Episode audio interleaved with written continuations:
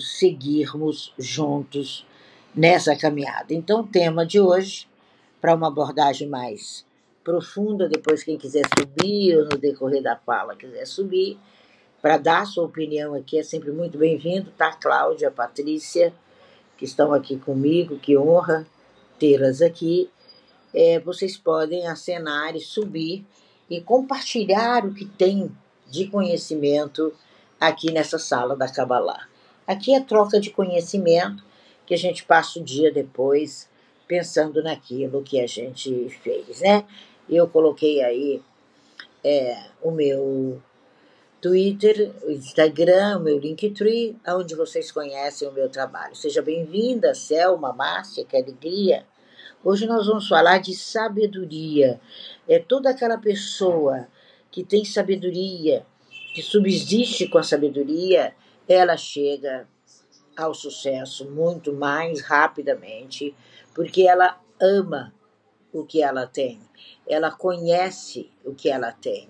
Então, a sabedoria e o sucesso, eles estão subordinados à minha própria vontade, que nada mais é do que o meu próprio pensamento, aquilo que está ligado às minhas emoções, às minhas consequências, aquilo que atribui o meu ser em seguir ou não. É o nosso ir e vir, é o ser, é o fazer, é o construir, é o nosso racional. Nós somos seres racionalizados, cheios de desejos, cheios de exigências também do próprio ego, né? E com as nossas próprias vontades. Quando a gente vê isso, nós precisamos trabalhar um processo chamado autodefesa. É nessa autodefesa que a gente esconde o sucesso ou permeia viver à margem do sucesso. Quando você está de acordo com aquilo que você está construindo, que a sua rota está bem clara, que nada lhe é proibido, que tudo é encaminhado a você, que você tem um processo de sabedoria e de conhecimento, você está no processo suficiente. Você está pronto para se livrar daquilo que te impede. A vontade, ela faz com que eu siga ou não.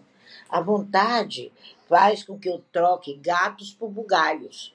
A vontade faz com que você tenta viver o que nós estamos vendo hoje, pessoas prontas, pessoas que têm tudo para serem sucesso, pessoas que têm o mundo nas próprias mãos, mas elas não se livram de uma busca desenfreada e busca mais não sei o quê, busca mais mentoria, busca mais fala, e busca, e busca, e busca, e impede a realização.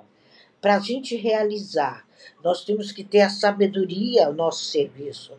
Nós temos que entender que a gente é, não toca um centavo sequer se nós não tivéssemos conhecimento da nossa rota.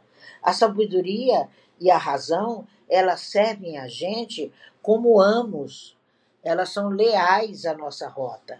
E a vontade nada mais é do que a formação de um núcleo de valores onde o âmbito é a razão de ser sucesso, é a razão de ser feliz, é a razão de ser coerente, é a razão de estar no lugar com as suas ferramentas, com o seu melhor, fazendo o seu melhor. Aquilo que eu deixei hoje, agora há pouco no grupo, que cada um deixe o seu pedaço, porque a minha sabedoria ela não serve para mim em absolutamente nada se eu não abrir a boca, se eu não levar para o outro, se eu não distribuir.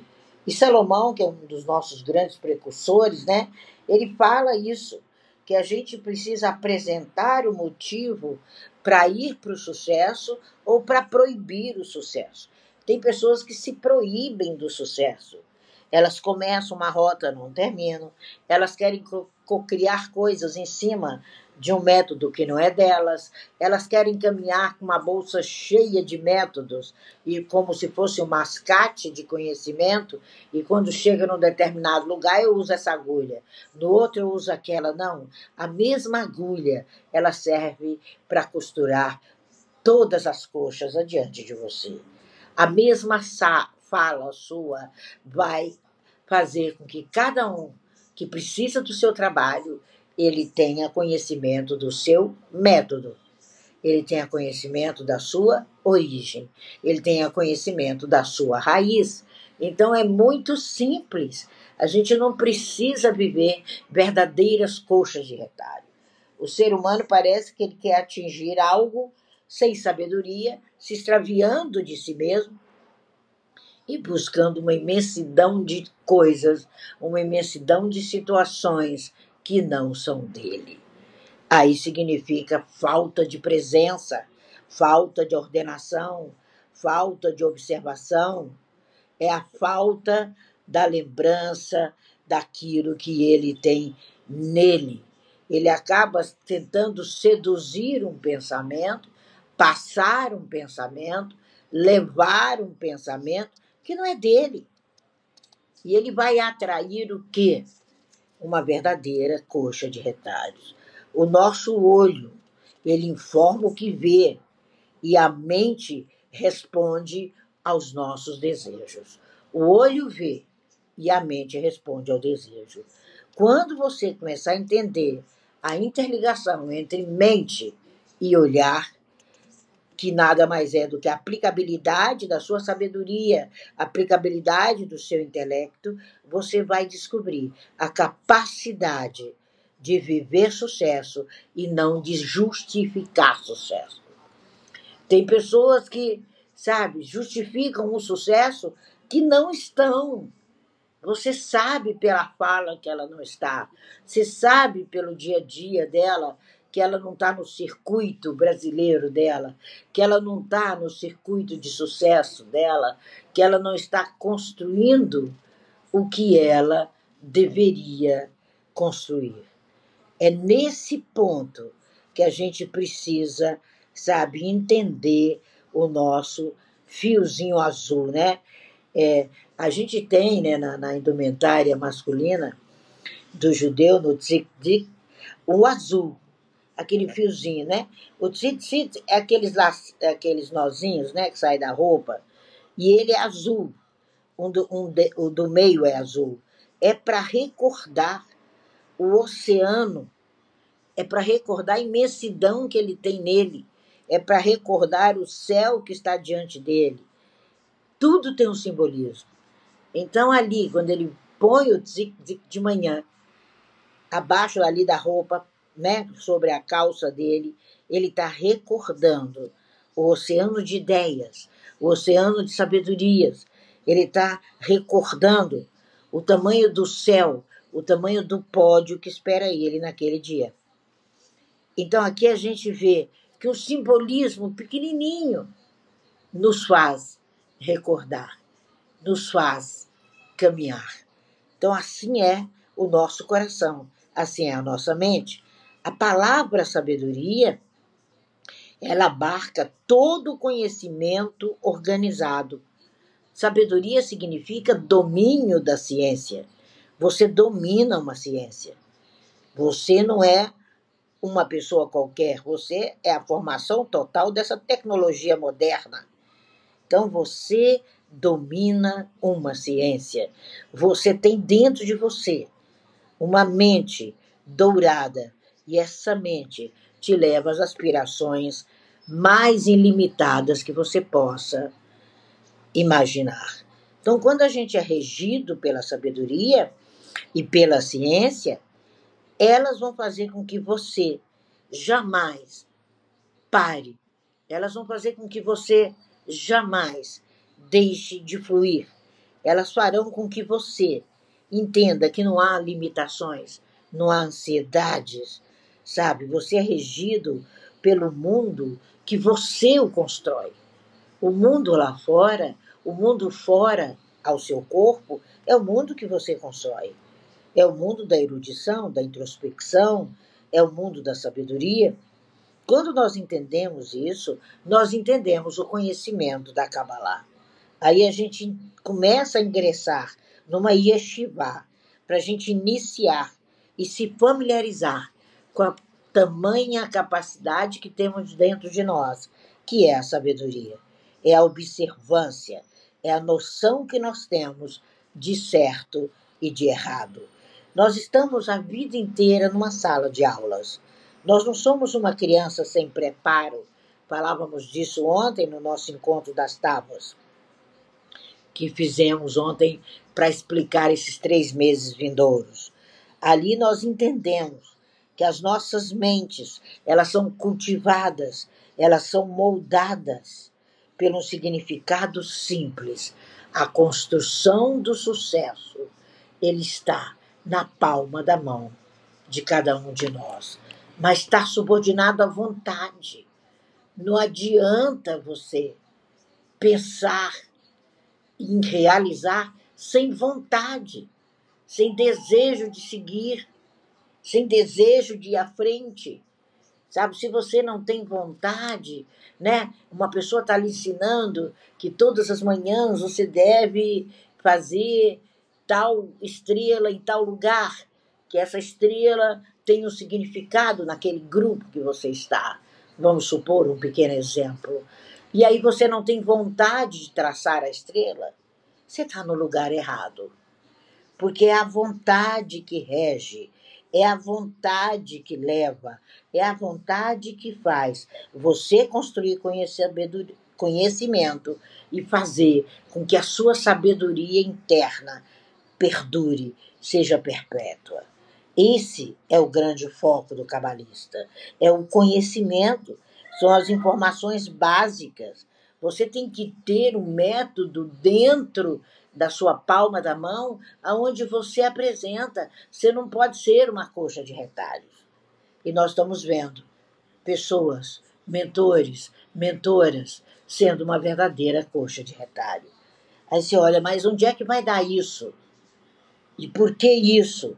Pela ganância apenas de tirar dinheiro do outro e não de ajudar o outro a crescer. Isso é péssimo. Isso é fugir à importância da própria educação sólida. O mentor nada mais é do que um educador. Ele leva uma educação sólida. Ele leva uma construção sólida. O Talmud diz né, para gente que nós precisamos entender essa metafísica, entender e contemplar essa, essas possibilidades e ver como a gente vai tornar uma terra hostil numa terra de shalom, numa terra de paz. Quando você entende isso, você se deslumbra com o ensinamento que está diante de você, você se deslumbra com suas virtudes e você começa a aplicar o poder. Sabedoria é poder. Sabedoria é mente profunda. Sabedoria não é adversidade, não é desconcertante. Sabedoria é esplendor. É esse esplendor que você tem que caminhar nele. A resposta se encontra na sua própria passagem. A sua vida tem que ser uma vida de paz. Você tem que entrar em paz e sair em paz. Você tem que estar o tempo todo com uma base aonde você reverencia seu próprio conhecimento. Aonde você vê, nossa, eu estou intacta, eu estou cada vez melhorando, eu estou cada vez mais pertencente ao mundo diferente. Isso é o estudo da Kabbalah, enquanto ciência, enquanto filosofia, é o benéfico, é fazer com que você encare a sua vida com todos os bezalunos, com todos os benefícios, com toda a paz, na sua personalidade total, integrada, aprofundada, cognitiva e consciente. Quando a gente entende isso, nós cantamos o hino da vitória, nós nos tornamos festivos, nós não estranhamos a sequência dos fatos, porque os seus fatos são naturais. A sequência deles são naturais. A sua caminhada é natural. Você vai indo. É como se você compusesse uma sinfonia diária. É uma sequência, é um presente. E não tem ninguém como você. O lugar é seu, a rota é sua, a sabedoria é sua, o caminho é seu. E hoje a gente precisa verdadeiramente entender que todas as nossas semanas, todos os nossos tempos, são maravilhosos. No caso do Wagner, que está aqui pertinho, aqui em cima, é sempre o começo, Wagner. É muito importante você iniciar seus dias com um começo. O começo da rota, ela é diária na tua vida. Isso é da Kabbalah do teu nome.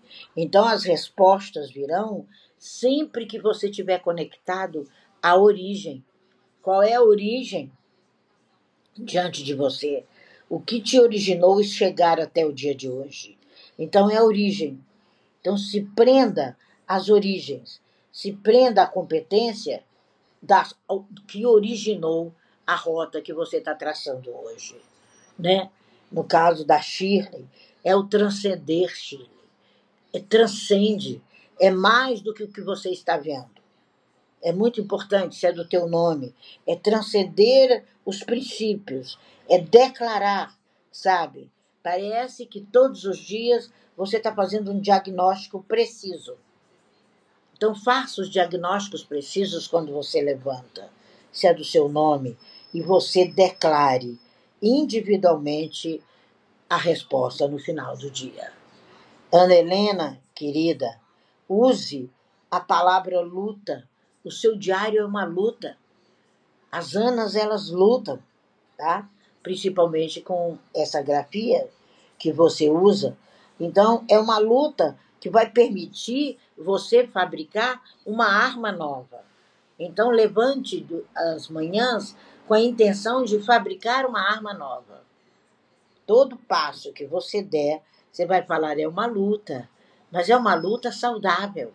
Não é aquela luta de eu ir para uma guerra sem munição, porque você está com armas novas. Você vai fabricar armas de sabedoria, armas de troca, armas de fala, as armas mentais. Você está trazendo à realidade coisas na sua casa, como você me contou ontem, que você são frutos dessa arma nova que é o uso da sua mente, que você está usando de maneira tão sábia.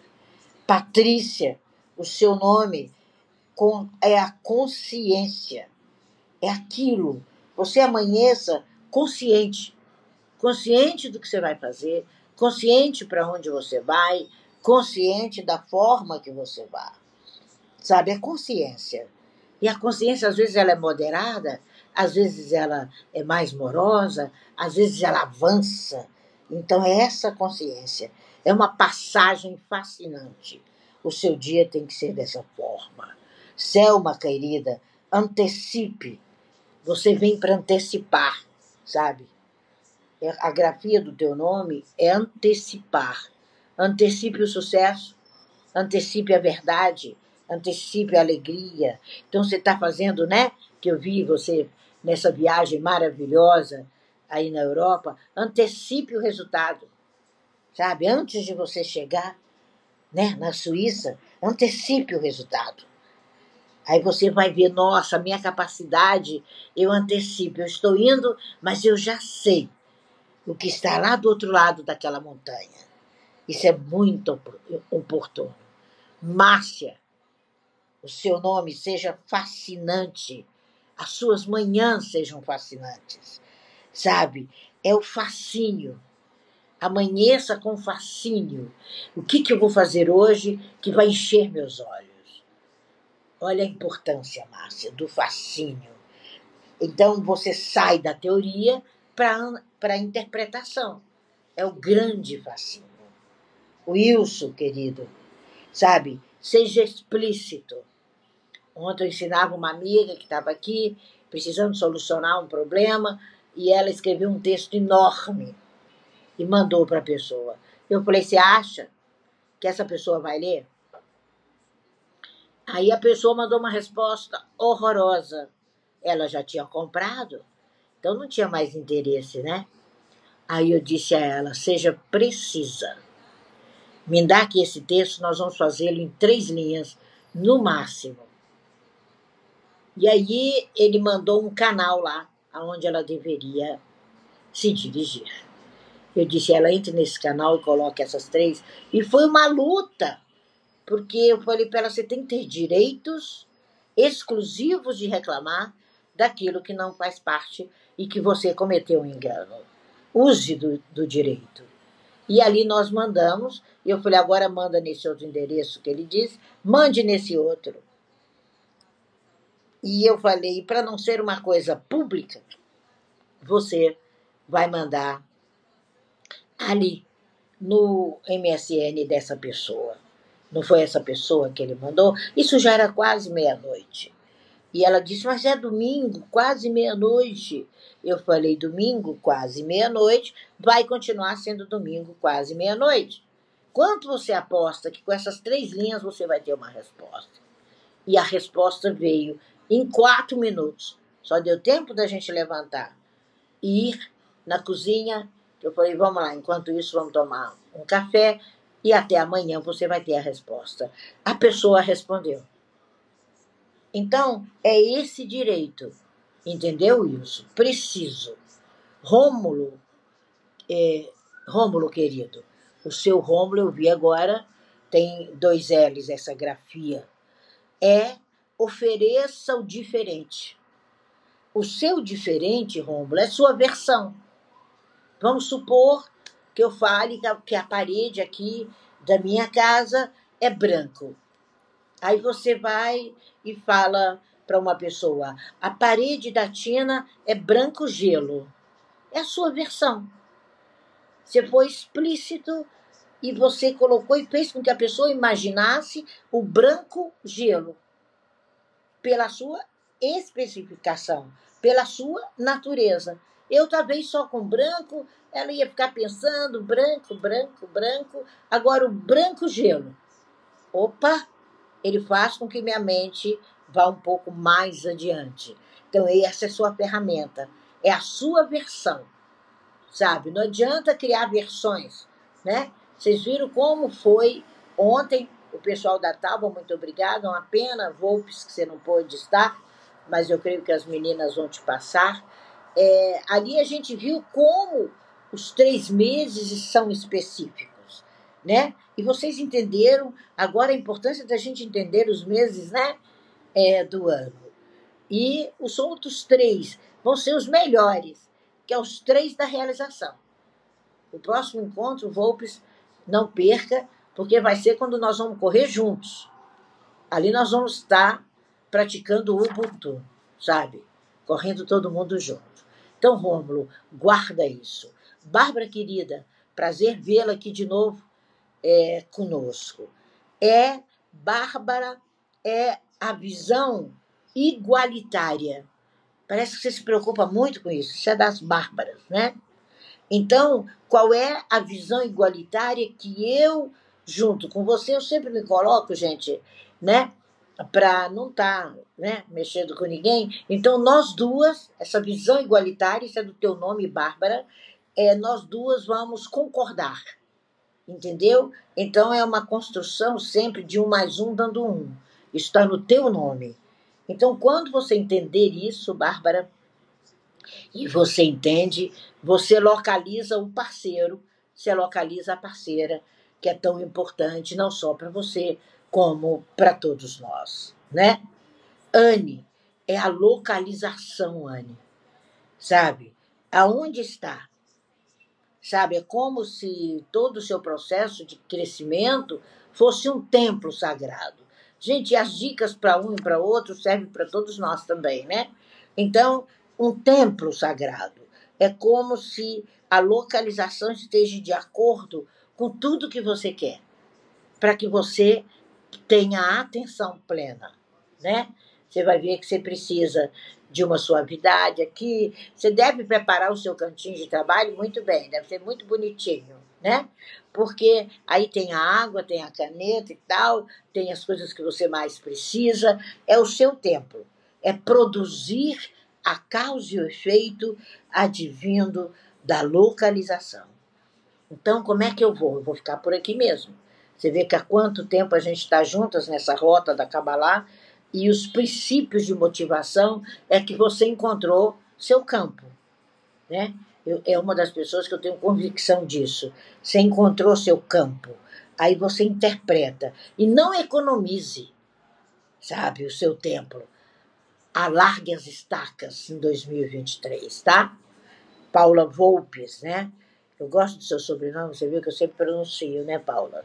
Mas de todos aqui. É essa palavra, né? É, é o que a gente chamaria a raiz. É muito importante para você a raiz, Paula. Então você percebeu, você criou seu método de sucesso, que está indo muito bem. Tenho visto você no TikTok, sempre assisto. Agora que eu estou aprendendo a mexer mais lá, sempre assisto. Então, é a frequência, a percepção e a frequência, tá? Mas ele tem uma raiz. E essa raiz, você foi lá, entendeu o método, a escola de onde você veio, a, mas você não, né? Você tem aquela raiz daquela escola, mas você implantou o método do método. Entendeu, Paula? É o método método. Paula Volpe significa isso. Daniele com dois L's é as diferenças, Daniele. O resultado não está na distorção, o resultado está nas diferenças. Né? E nós estamos vivendo um tempo de muita diversidade, né? E nessas diferenças a gente destina perpetuar a nossa fala. Eu sou diferente de você, né? Eu gosto de café e você gosta de chá de camomila. E como você vai apresentar esse café para mim? É entendendo a diversidade, a possibilidade, né? O seu chá, aliás, a possibilidade de eu nunca ter provado o chá e a percepção que aquele desejo seu deu tanto certo que você vai me trazer esse chá com tamanha alegria que eu vou parar para tomar o chá oferecido por você. Porque você percebeu a diversidade, você percebeu a diversificação, a diferença de uma pessoa gostar do café e a outra do chá, mas o seu chá tem algo tão próprio para mim que você vai levar para mim com total sabedoria. Aí você vai realizar um desejo que talvez estava oculto. Eu nem sabia que precisava daquele método, né? E aí você sai das famosas guerras que as pessoas vivem por aí. Silvia querida, pioneirismo, sabe? É, é muito importante o pioneirismo, porque o pioneirismo ele vai trazer uma motivação então, continue sendo pioneira. O seu processo é um processo pioneiro. Então, você foi a primeira. Você encontrou de maneira consciente, de maneira inconsciente, no pensamento, e aí você vai levar aquele método pioneiro para gente. Fala, gente, olha, eu comecei nele assim, é, eu encontrei aqui, eu me envolvi aqui e aqui já tem um número até grande de pessoas trabalhando nisso. Amanhã a gente vai falar da importância de trabalhar sozinho, de trabalhar em três pessoas, de trabalhar em cinco e trabalhar em dez. Por que, que eu procuro dez? Vocês vão entender amanhã. Então é esse pioneirismo, é essa vida não, sabe, como a guerra de Troia, né? que começa, segundo né, Homero, começou por causa de uma mulher. Não, é a sua guerra diária. Ela começa pela consciência social. E, e as coisas que são pioneiras, que têm os pés no chão, como o seu nome diz, elas são muito importantes para o social. Márcio, querido, nós estamos falando aqui hoje é, do REB, onde a gente estava buscando esse nosso processo de crescimento, né? a sabedoria e o sucesso subordinados à nossa vontade.